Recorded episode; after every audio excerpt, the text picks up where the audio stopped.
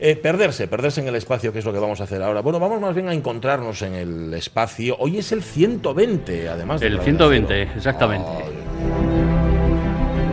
A ver, da igual el 120 que el 103, que el, lo que pasa es que los números redondos como que, yo qué sé. Tienen un atractivo especial. tienen un tirón, Sí, un tirón sí, especial. sí, O los capicúas, el O próximo, el también. 121. Sí, señor. También, 121. bueno, mira. Bueno, vamos a hablar hoy, eh, primero vamos a recordar, que eso nunca está de más. Sabéis que Vamos Gravedad a Cero se emite en la radio mía todos los viernes, pero además podéis encontrarlo también en distintas plataformas de podcast y además también Miguel Martín tiene redes sociales. Sí, sí, sí, sí. Bueno, estamos en Twitter con Gravedad Cero R, R de radio, y en Instagram también Gravedad Cero Podcast. Esas son las dos, las dos redes sociales. Y después en formato podcast lo tenemos en Spotify y en Podimo. Ahí, Ahí ahí, ahí. estamos. Bueno. Eh, hay que decir que tuvo que leerlo porque le pasa lo que a Me lo he nosotros. traído. Miguel, tú no te sientes, tú, tú- no te avergüences, tú formas parte del equipo de la radio que se nos olvida absolutamente todo. No te, no te sientas mal por eso. Recuerdo no- lo que- del teléfono que también, por qué. que- bueno, lo del teléfono, el que lo teléfono. tenías ahí. Yo no me acuerdo, es un, es un desastre. Ah, Hipatia, pero de Hipatia ya hablamos. Ah, vale, pero vamos a hablar de Hipatia. No vamos a hablar de la misión Hipatia. Sí. No vamos a hablar porque ya hemos hablado. No vamos a hablar tampoco de la matemática, ¿verdad? De- de También hemos Ale- hablado. de Alejandría, que también hemos También hemos hablado. hablado. Hipatia es también, Miguel Martín, una roca. Y una roca muy singular. Sí, una roca singular, pero, pero bastante, ¿eh? y es, es muy, muy curioso. Y además está muy bien elegido este nombre, porque, bueno, porque tiene eso, cualidades excepcionales como tenía Hipatia de Alejandría, ¿no?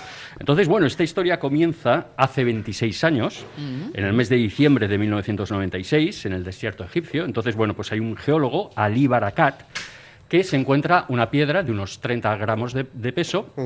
Y ya sabéis que, bueno, donde destacan las, las piedras es en eh, este tipo de piedras, este tipo de meteoritos, que es lo que es, es en zonas eh, que son muy homogéneas, es decir, por ejemplo, el desierto, pero sobre todo, por ejemplo, la Antártida. La Ah, Antártida claro. con la placa de hielo, Sí. evidentemente tú te encuentras ahí un, un pedrusco que sobresale, es decir, Sí, llama la atención. claro. llama la atención Sí, ¿no? porque lo primero que pensé fue, ¿cómo coimas una piedrina de 30 centímetros, que no hay un piedrón, te llama la atención para acabar sabiendo que es de, 30 gramos. del espacio claro, lo- exterior? Lo, primero te fijas, ¿no? Y dices, bueno, esto, esto no es de este lugar, ¿no? Desentona, el- ¿no? Claro, en el, en Despinta. el contexto, en el contexto. Entonces, bueno, pues Ali Barakat, este geólogo egipcio, eh, la coge enseguida, mm, se da cuenta él que, que es una piedra especial. Él intuye, intuye que va a ser un meteorito, pero bueno, todo eso hay que ir, eh, eh, ir estudiándolo, etcétera. Entonces, bueno, pues en Egipto, como en muchos países, no hay dinero para la ciencia y no le hace mucho caso al, al geólogo eh, egipcio.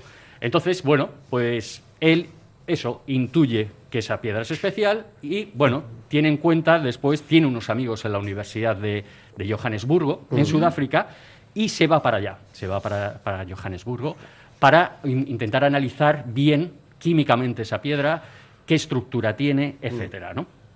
Entonces, eh, bueno, se, se dan cuenta que eh, tiene, mm, o sea, está formada sobre todo por carbono, sobre todo por carbono, cosa que no es muy, muy habitual, porque sobre todo, o sea, hay una proporción excesiva de carbono, ¿no? Vale. Y poco de silicio. Ajá. Siempre suele ser al revés, hay más silicio que carbono, suelen tener, bueno, pues a lo mejor una, unas propiedades más o menos, más o menos como lo de la Tierra, ¿no? Pero en este caso hay mucho eh, carbono y además hay también microdiamantes incrustados en lo que es la matriz de- del meteorito. Hay microdiamantes, ¿no?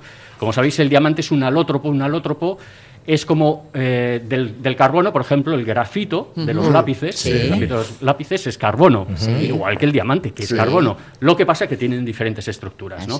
El grafeno, esta lámina de grafeno que es infinitesimal, también es carbono, pero son diferentes alótropos, ¿no? Del carbono. Entonces, bueno, se da cuenta eso de, de que, que tiene mucho carbono. En 2013, nos vamos a 2013, que es cuando va a Sudáfrica, a la, a la Universidad de Johannesburgo, y empieza a analizarlo. ¿no? Entonces, bueno, se pueden llegar a la conclusión que ese meteorito chocó con la Tierra hace 28 millones de años. Toma. Nada más y nada menos. Vais a ver qué viaje tiene, tiene este meteorito hasta el final, hasta, lo que, hasta descubrir lo que es. ¿no? Tú- perdona, ¿has visto imágenes?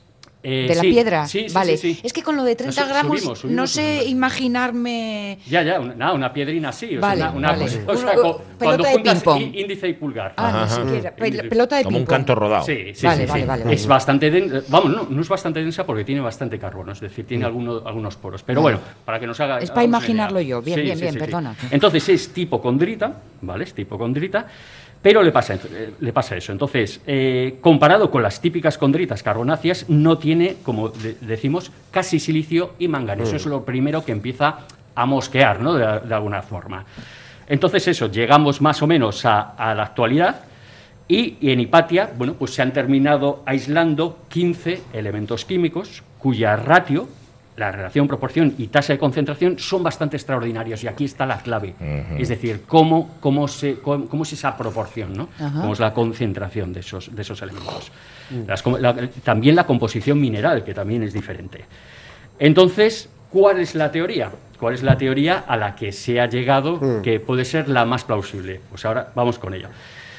Eh, más bien podríamos decir que proviene del material expulsado, es decir, sería previo a la Tierra, por supuesto, primero previo a la Tierra, Sí. pero después tampoco pertenecería al sistema solar. Anda. Es decir, a lo que es la nebulosa esta que hemos hablado algunas Sí. veces, Sí. que como comenzó el sistema solar, que empieza a colapsar Sí, sí, sí, sí, sí. gravitacionalmente, etcétera, pues se cree que tampoco pertenece a esa nebulosa primigenia. Es decir, es más antigua todavía. Más antigua y lejana. Claro, tener en cuenta que eso ocurrió hace 4.700 millones de años. Mm. 4.700 millones de años empieza ese colapso gravitatorio, esa concentración. Pues bien, hay unas, una de las teorías bastante fundamentadas en astrofísica, es que em, supernovas que estallan cerca de esas nebulosas, Sí. lo que hacen es concentrar bien por, la, por lo que es la- el, el frente de onda, el choque de, de frente de onda, Mm.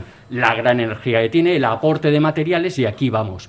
Probablemente, probablemente, esta piedra pertenecía antes a una enana blanca que estalló como supernova, una supernova tipo 1A que se llama, pero bueno, eso lo, lo dejamos.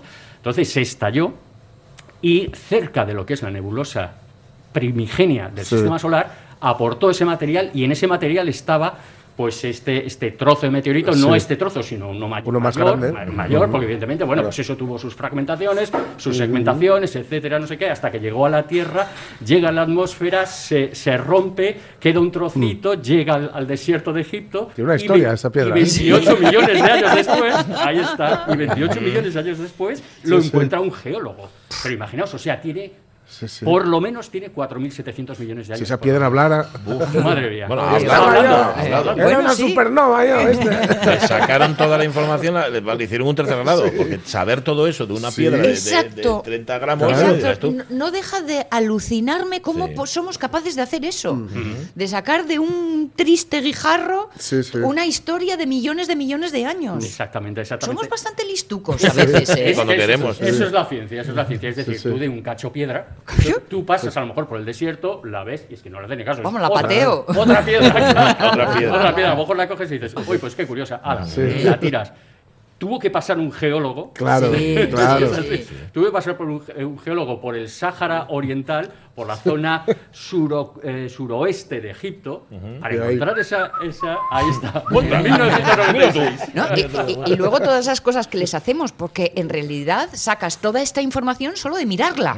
Sí, bueno. Ma- más o menos. Bueno, de más Claro, menos. de analizar rayos Bueno, X, bueno. Claro. Sí, sí, o sea, De mirarla muy a fondo. de mirarla con instrumentos que nosotros no tenemos. Nuestros ojos no ven rayos X, Claro. pues utilizamos unos ojos de rayos X. Sí, sí, nosotros solo vemos en el visible, tal. Si necesitáramos infrarrojo, pues utilizamos un mecanismo que ve en infrarrojo, etcétera. Entonces, con otro tipo de ojos. Ya se les habrá ocurrido a ellos, que no tengo que venir yo a decírselo, pero han ido por la misma zona a ver si hay más piezas de ese- este tipo, porque no tiene, seguramente hay más. tiene haber más. Probablemente, probablemente se cree que, que la roca que entró en la atmósfera terrestre, que, que se fundió parte, o sea, la mayor parte, pues evidentemente eso se despedazó y uno de esos trocitos es Hipatia, que ha quedado ahí, pues eso ha quedado en 30 gramos. Pues como dices tú, Pachi, evidentemente tiene, que haber haber más. desperdigado alguno por ahí. Seguro, Tiene que seguro. haber que sí. Bueno, qué historia más fascinante, Sí, la sin verdad. duda que Un- sí. Parece una simple piedra. Es como el, el chiste de la piedra preciosa que hemos contado tantas veces, pues, del ladrillo, ¿no? Dice, bueno, es preciosa, bueno, pero me parece a mí. Pues esto exactamente igual, 30 centímetros. ¿Qué tienes? ¿Fotos ahí de la.? De, no? No, de la piedra no, no, Ay, no, es que, no, no. mira, no he Me podido buscarlo. una cosa que vamos a ver ahora con Pedro Velasco. Bien, Ah, Ah, bien, vale, vale, una cosa, una cosa. Bueno, pon esa música que sabes tú que tenemos aquí.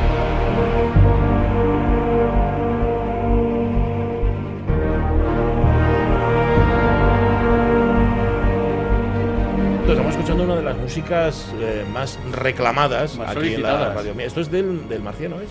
Esto es del Marciano, sí, sí, la película de... Mm. Película que aquí no se titula así, El Marciano, porque evoca otras cosas en castellano, ¿no? La palabra El Aquí Marciano. fue es Marte, ¿no? Me parece. pero es que. Marte. Sí, sí, señor. Em, bueno, en esta eh, cuarta temporada de Gravedad Cero hemos escucha- escuchado a muchas personas interesantes, a muchos especialistas eh, y a muchas especialistas en lo que tiene que ver con el espacio.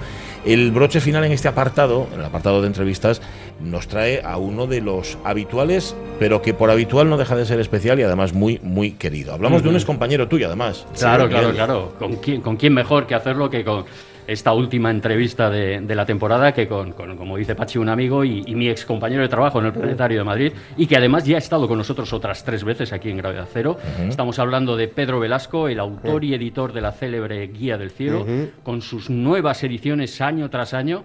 Así que, ¿quién mejor que él para contarnos lo que vamos a poder observar este verano en el cielo nocturno? Vamos a asomarnos a las noches de verano, al cielo de verano con Pedro Velasco. Pedro, ¿qué tal? Muy buenos días.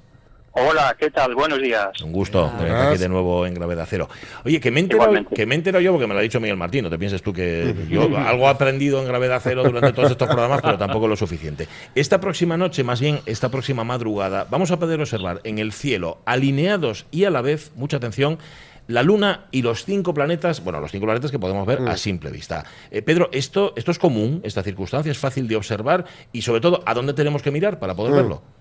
No, la verdad es que es, es una circunstancia bastante rara, que no es nada habitual. Sucede a lo mejor una vez cada mm, varios años. Pero, pero esta vez además es que además de verse los planetas en, en una zona, mm, eh, digamos, en, en unos 90 grados de cielo van a estar los, los cinco planetas, eh, además están alineados por orden de distancia al Sol, que eso ya es muchísimo más raro. Ya. Qué bueno. Ah. Y los vamos a poder ver, bueno, no solamente esta próxima noche, sino también eh, dos o tres noches después se van a seguir viendo. Quizá esta próxima es la más fácil de ver porque el, el más complicado es Mercurio, que está demasiado bajo. Eh, se verá en torno a las 6 de la mañana. Ajá. Eh, a lo mejor eh, entre 6 menos 10 y 6 y 10, hablo en, en hora oficial, Sí. sería el momento adecuado. Entonces, mm, está, está ya clareando, está el, el, el alba más o menos a la mitad, y al, al este nordeste estará Mercurio muy bajo, que será el más difícil de ver, pero luego los otros cuatro se verán muy bien. Venus más alto, muy brillante, y ya más a- mm, dirigiendo la, la vista hacia el sur se ven Marte, y luego Júpiter y más a la derecha Saturno. Ujú. Bueno, esto, esto a simple vista entiendo, con unos primáticos mínimamente sí, buenos, ya a- un espectáculo. A simple vista, sí, sí, porque luego con prismáticos o telescopio incluso se podrían ver Urano y Neptuno que están también en esa misma alineación. Mm. Qué Sí, sí, bueno. sí. Bueno. Oye, pues va- Y la Luna, por supuesto. Hay que madrugar. Pues vamos a, vamos a seguir, Pedro, con, con los planetas. Así que, venga, cuéntanos eh, durante este verano cómo vamos a poder observar eh, los planetas, cuáles vamos a poder observar y, y de qué forma. Pues eh, re- realmente todos. eh, por- Bueno, Mercurio, el que, el que solamente se va a ver eh, ahora y luego difícilmente a mediados de agosto, pero los otros cuatro se van a ver muy bien. Venus, por ejemplo, se va a ver todo el verano como lucero del alba, es decir, al amanecer. Eh, Marte se verá mejor según vaya avanzando el verano. Por ejemplo, ahora a- aparece más o menos a las tres y pico de la madrugada, pero luego a finales de verano ya se verá desde la medianoche. Eh, Júpiter se va a ver muy bien todo el verano también, pero mejor a, a finales del verano porque eh, su oposición será justo a comenzando el otoño. O sea que- y Saturno eh, tiene la oposición a mediados de agosto, quiere decir que es el momento en que mejor se ve, o sea que, que se va a ver bastante bien todo el verano. Pedro, eh, eh, explica, explica a los, a los oyentes lo que es la oposición. Sí, por favor. que- la es que te entendí la posición y va a hacer incluso un chiste con la oposición. pero pero la, la palabra correcta es esa oposición. ¿Qué es eso? Oposición, eso es. ¿Qué es eso? Sí, es cuan- cuando, el, cuando se, se sitúan alineados eh, el Sol, la Tierra y el planeta en cuestión. El Sol está en dirección contraria a, a la Tierra y, y el planeta pues está enfrentado al Sol, en el punto opuesto del firmamento al que ocupa el Sol en ese momento y por tanto se ve mejor desde, desde la Tierra, se ve muy alto a medianoche. Bueno, pues vamos yo creo con lo más conocido popularmente en, el cielo de verano, que, son las, las Perseidas. Este, este año yo creo que no, va a ser, no van a ser muy visibles, por lo menos en, en su máximo, ¿no, mm. Pedro? No, desde luego eh, van a estar ahí, pero coinciden lamentablemente con la luna llena, que, que habrá sido tres días eh, antes del, del, máximo previsto, que es la noche del, del viernes 12 al sábado 13 de agosto. Entonces, bueno, va a ser complicado porque solamente se, se verán los trazos muy brillantes. El resplandor de la luna será enorme mm. y casi que, que será mejor esperar al año próximo.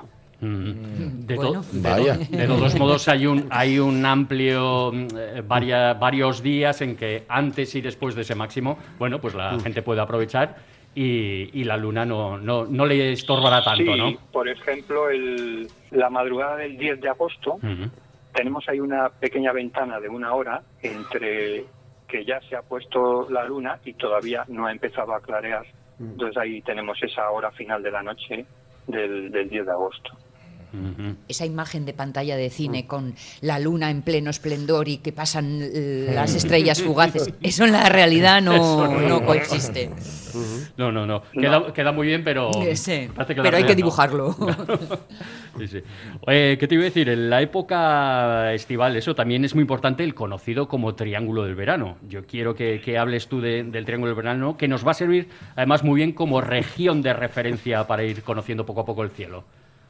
Sí, son, son tres de las estrellas más brillantes que se pueden ver en verano. Mm. Forman un, triángulo enorme, más o menos isósceles. digo que es enorme porque, por ejemplo, la, la figura del carro, de la Osa Mayor, cabría perfectamente dentro del triángulo. y, y, justamente en esta época alcanza mucha altura. Por ejemplo, la, el lado menor, el lado base del triángulo, eh, se sitúa en el cenit, que es el mm. punto más alto del cielo. Por ejemplo, ahora el 1 de julio, hacia las entre las 3 y las 4 de la madrugada, o, a mm. primeros de agosto entre la 1 y las 2 de la madrugada. Y está formado, como digo, por tres estrellas muy brillantes. Vega es la más brillante de todas, que mm. eh, se, mira, un, mira un poco hacia el oeste. Eh, Deneb que es la más débil de las tres, mira un poco hacia el, este y la que apunta hacia el sur, la que está en el vértice agudo, digamos, es Altair, que apunta hacia el sur, más o menos a, estas horas que, he mencionado. O sea que es un triángulo invertido, lo que la figura que debemos buscar. exactamente, es un isósceles invertido con, con el, vértice apuntando hacia el sur, que es Altair, sí. Y, y, son estrellas eh, Vega y Altair, por ejemplo, están bastante cerca del Sol, a Vega a 25 años luz y Altair a 17 años luz, y en cambio la otra del, vértice que falta de NEP está increíblemente más lejas, más, lejana, mm. eh, más de 100 veces más alejada que las otras dos. O sea que, que lo que desde aquí se ve como un triángulo, en realidad no, no, no se vería así desde otros puntos de la galaxia. Oye, como, pues, pues mira, ya que has hablado de, de la brillante estrella Vega, perteneciente este al, al Triángulo del Verano, y cerca tenemos a la constelación de Hércules, ¿Qué hay en, en, esa región entre, entre Vega y Hércules? Eh, coméntanos, Pedro. ¿Cómo que qué hay? Bueno, pues, a ver, a ver. Pues ahí te, estarás refiriendo al, al Apex, al, famoso Apex. Exactamente. Efectivamente, está entre Vega, entre Vega y Hércules, eh, unos 10 grados al, al suroeste de, de, Vega. Hay un punto que se llama Apex que, que es muy interesante porque eh, las estrellas en el cielo, que nosotros las vemos fijas aparentemente, en realidad tienen sus movimientos propios que son muy lentos y que, les lleva al cabo de los siglos a desplazarse mínimamente entre sí. Y entonces eh, fue el gran astrónomo William Herschel, eh, a finales del siglo XVIII, quien se dio cuenta que en esa zona de entre Vega y Hércules, los movimientos propios de las estrellas en general eh, tendían a separarse entre sí, mm. mientras que en el lado opuesto del cielo, que está hacia la constelación del Can Mayor, sucedía lo contrario, las estrellas parecían converger hacia ese punto que por cierto se, se llama Antapex. Y entonces, eh, ¿cuál fue la, la, explicación más razonable para, para, ese, para ese fenómeno? Pues que el Sol también tiene su propio movimiento y que digamos, se aleja de la zona del Can Mayor y se acerca mm. hacia la zona de, Hércules y, Vega. Y eso fue, fue un paso muy importante porque hay que tener en cuenta que en el siglo XVIII todavía se creía que el Sol estaba en el centro del, mm. universo. Y esto ya fue una prueba ejecutable de que, mm. de que se movía dentro de lo que, bueno, entonces se pensaba que era todo el universo, que era la, Vía Láctea, la galaxia, y que el, Sol, pues igual que las demás estrellas, se desplazaba en, la galaxia. Menudo descubrimiento. Qué tío ¿eh? listo, Herschel, ¿eh? Qué, familia, por cierto. Fue, un astrónomo, bueno, genial, y, se le conoce poco a nivel popular, eh, y, y no sé por qué, porque tuvo una serie de contribuciones mm, enormes a, la, mm. a, la, ciencia y a la astronomía. Aquí, aquí lo hemos, lo hemos, hemos dedicado un, programa, ¿eh? los oyentes de Gravedad Cero conocen a, la, a, la, familia Herschel. Y además las dos facetas, ¿eh, Pachi? Sí, además como compositor. Como compositor también, como músico. Lo que pasa es que todo lo que estuvo contando Pedro no me dio tiempo a apuntar y yo ahora toda esa información, ¿qué? ¿La mm. voy a perder en esta memoria? Se perderá como lágrimas en la lluvia. Nunca, nunca tienes el podcast de Spotify de Podimo. De Podimo, Podimo. yo digo Podimo. Y, la guía del cielo. y la guía, del cielo, exactamente. También. Oye, pues la última pregunta, Pedro. Eh, no nos podemos olvidar de, nuestra galaxia, la Vía Láctea, que en verano además tiene una excelente posición para la observación. Así que me gustaría eso, que animaras a los oyentes que la observen por, por su buena posición en verano. Sí, la verdad es que lo que es el ecuador celeste, porque la galaxia es, como un disco muy plano, y mm. justamente en, esta época veraniega se levanta y, mm. llega a pasar por el cenit, eh, por ejemplo, a mediados de julio a las tres y media de la madrugada, a mediados de agosto a la una y media de la madrugada, y, más o menos divide el firmamento en, dos mitades. Mm. En ese momento, ¿no? viene a salir del suroeste, la Vía Láctea, y, y, se, y llega hasta el nordeste. Mm. y la, lo que es el centro de la galaxia, que es la parte más brillante, eh, es la que queda hacia el, hacia el suroeste. y, la verdad es que, bueno, eh, hay que estar en un sitio muy oscuro, lejos de, la contaminación mm. lumínica, para poder apreciar esta maravilla que es el, la zona ecuatorial de, nuestra galaxia. Es una pena, pero yo con, con, los alumnos que tengo y tal, es que prácticamente ninguno ha visto la, la, vía, visto, ¿eh? la vía Láctea en directo. ¿eh? Claro. Fíjate. pues es un espectáculo. Pero, ¿Y eso, de, eso quién tiene la culpa? La contaminación lumínica. La contaminación lumínica, sobre todo. Qué buen argumento, ¿eh? Vamos para lo oscuro. que te voy a enseñar la Vía Láctea. Vamos a ver la Vía Láctea. eso, eso. Lo que surja. Eso dije, eso dije. Y aquí está Urano. Pedro Velasco, muchísimas gracias por haber estado con nosotros. Espero que haya mejorado las condiciones de sonido durante tu mm, intervención. Sí, vale, mucho mejor. pues menos mal. en cualquier caso, es, muy de agradecer que hayas estado aquí. Ha sido un placer hablar con vosotros. Un gusto. Un, abrazo. Buen verano, buen verano. Oye, ya que, nos, ya que nos queda un minuto y medio, no quisiste explicarlo antes porque es muy complicado lo que es una supernova 1A. Mm. Eh, hay distintos tipos de supernovas. Sí, hay diferentes tipos. Es difícil de explicar. Eh, no, en este caso, eh, lo que estalló, lo que hemos hablado es que estalló esa enana blanca. ¿Y eh, por qué estalló esa enana blanca? Porque tiene una pareja, eh, que suele ser una gigante roja, y va, eh, es el método de acreción que se llama mm. de material. Entonces le va robando. Le va quitando material. Le va quitando mm. material, le va quitando material. Eso va haciendo todavía más densa a la, enana, blanca hasta que llega un límite en el que termina estallando como supernova. Me ha gustado porque una de las cosas buenas de la astronomía, que es ponernos en nuestro sitio, me ha gustado tu frase de, pero bueno, no vamos a olvidarnos de nuestra galaxia, la Vía Láctea. que la tenemos tan cerca. Exactamente. Pero vosotros mucho, ¿eh? no utilizáis mucho la frase no sabemos lo que tenemos para referirnos, por ejemplo, a Asturias. Pues exactamente esto es igual. no sabemos lo que tenemos en la Vía A otra escala, pero... Eh, el viernes que viene todavía, todavía. el, último ya. el último ya. Y me imagino que lo que hará será una especie de recordatorio, ¿no? De todo lo que hemos me conoces, y, te pondrás las pilas y te pondrás las pilas para la temporada que viene Cero. Eso ya empezaremos en septiembre, ¿no? Empieza la segunda quincena. Pero algo, algo, algo avanzaremos y algo contaremos la semana que viene. Tú sí que ya es una supernova. Para nosotros siempre. Gracias, Miguel Martín. Un abrazo. Un abrazo. Este lo estaba leyendo en National Geographic en torno a la piedra Hipatia. En Sí. cierto sentido, podríamos decir que hemos captado una explosión de supernova 1A en el acto, porque los átomos de gas de la explosión quedaron atrapados en la nube de polvo circundante que eventualmente formó el cuerpo principal de Hipatia.